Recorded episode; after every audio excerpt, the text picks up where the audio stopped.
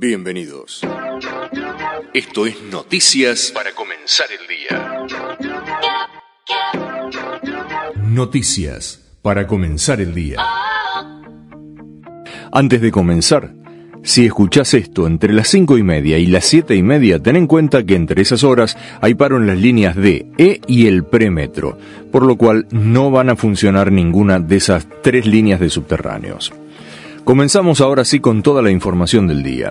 En el segundo semestre de 2022 aumentó la pobreza en el país. Se ubicó en el 39,2% y afectó a 18 millones de argentinos. Sin embargo, lo más alarmante es que el 54% de los chicos menores de 14 años eran pobres en ese periodo y nada hace pensar que la cifra cambió mucho en este mes de marzo. Donde se registró el mayor porcentaje de pobreza fue en el Gran Buenos Aires con el 45%, seguido por el noreste con el 43,6%. Del otro lado, la ciudad de Buenos Aires registró un 16% en ese mismo periodo.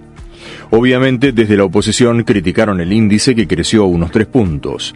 El más sintético fue Mario Negri, quien dijo que es la herencia más catastrófica que deja al frente de todos mientras que la única que habló desde el gobierno fue Victoria Tolosa Paz, quien dijo que no niegan esos indicadores, se hacen responsable de esa realidad y trabajan todos los días para seguir de cerca el ritmo de los salarios. Sergio Massa ideó otro tipo de cambio para el dólar. Se llamará dólar agro. Aún no está establecido de cuánto será la divisa diferencial que se pagará a los exportadores. Con el dólar soja 1 fueron 200 pesos, con la segunda edición 230, pero a ese nivel ya casi está el dólar oficial, por lo cual cuando se implemente seguramente será mayor.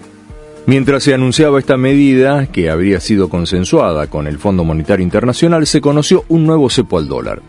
Quienes se acogieron a la moratoria previsional no podrán acceder a la compra de divisas como sucede con quienes pidieron seguir con los subsidios a los servicios o quienes cobran planes sociales o quienes trabajan en empresas que pidieron ayuda en la pandemia. No solo no podrán acceder al dólar ahorro, sino que no podrán comprar la divisa en los bancos tales como el MEP o el contado con liquidación.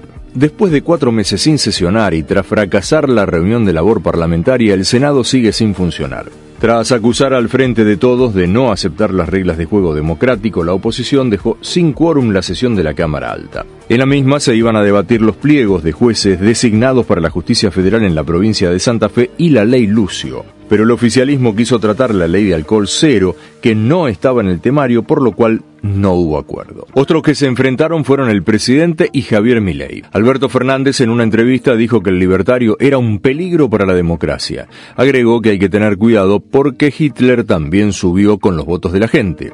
Obviamente sus declaraciones tuvieron el repudio de la DAIA y del propio Milei, quien le contestó que él es una vergüenza para la Argentina, sino que además, con esas palabras, cae en el delito de banalización de la Shoah, lo cual ofende la memoria de millones de personas que fueron víctimas. Los que quieran recuperar las calles, que según ellos están perdiendo en manos de los piqueteros, son algunos dirigentes sindicales. Hugo Moyano organizará un acto para el primero de mayo. Lo promueve junto con una fracción de las 62 organizaciones para marcar algunas críticas al gobierno. El detalle es que invitó al sector que maneja la CGT, pero no a su hijo Pablo, alineado con el kirchnerismo. Hablando de sindicalistas, se levantó el paro de aviones. La medida iba a paralizar a 54 aeropuertos, pero como hubo un acuerdo con los gremios, para Semana Santa habrá vuelos. Los que vuelan para otro lado ahora son los migrantes venezolanos que escapaban de la hiperinflación galopante de su país y no tuvieron mejor idea que venir a la Argentina. Ahora, con más del 100% de aumento del costo de vida, comenzaron a irse de nuestro país en busca de destinos más estables. Hablando de inflación, a partir del sábado comenzarán a regir nuevos aumentos.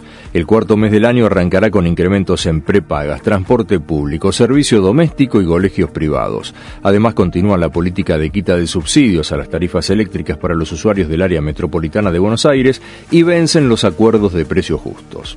Mientras se sigue hablando de la inseguridad en Rosario y de la violencia imperante, se conoció que Elegante le envió una serie de audios a un preso de la banda de los monos. Los mismos fueron destinados a Nicolás Cristian Pupito Avalle, cabecilla de la banda, y se encontraron después de que allanaron la celda del capo narco.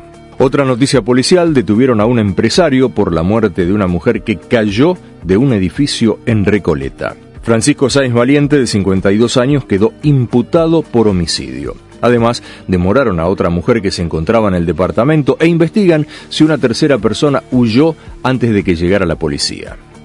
Tengan en cuenta algo, hoy viernes 31 de marzo vence el plazo para que los empleados en relación de dependencia, jubilados y pensionados completen la declaración web de ganancias. Noticias del Mundo. Donald Trump se convirtió en el primer expresidente estadounidense en ser acusado de cometer un crimen.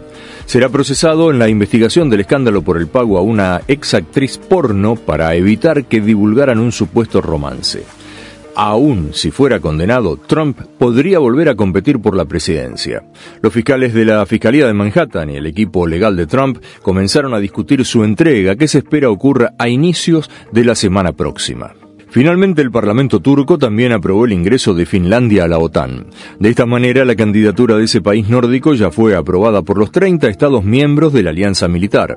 Ahora queda por dirimir la solicitud que presentó Suecia confirmaron que el Papa Francisco no celebrará los oficios de Semana Santa.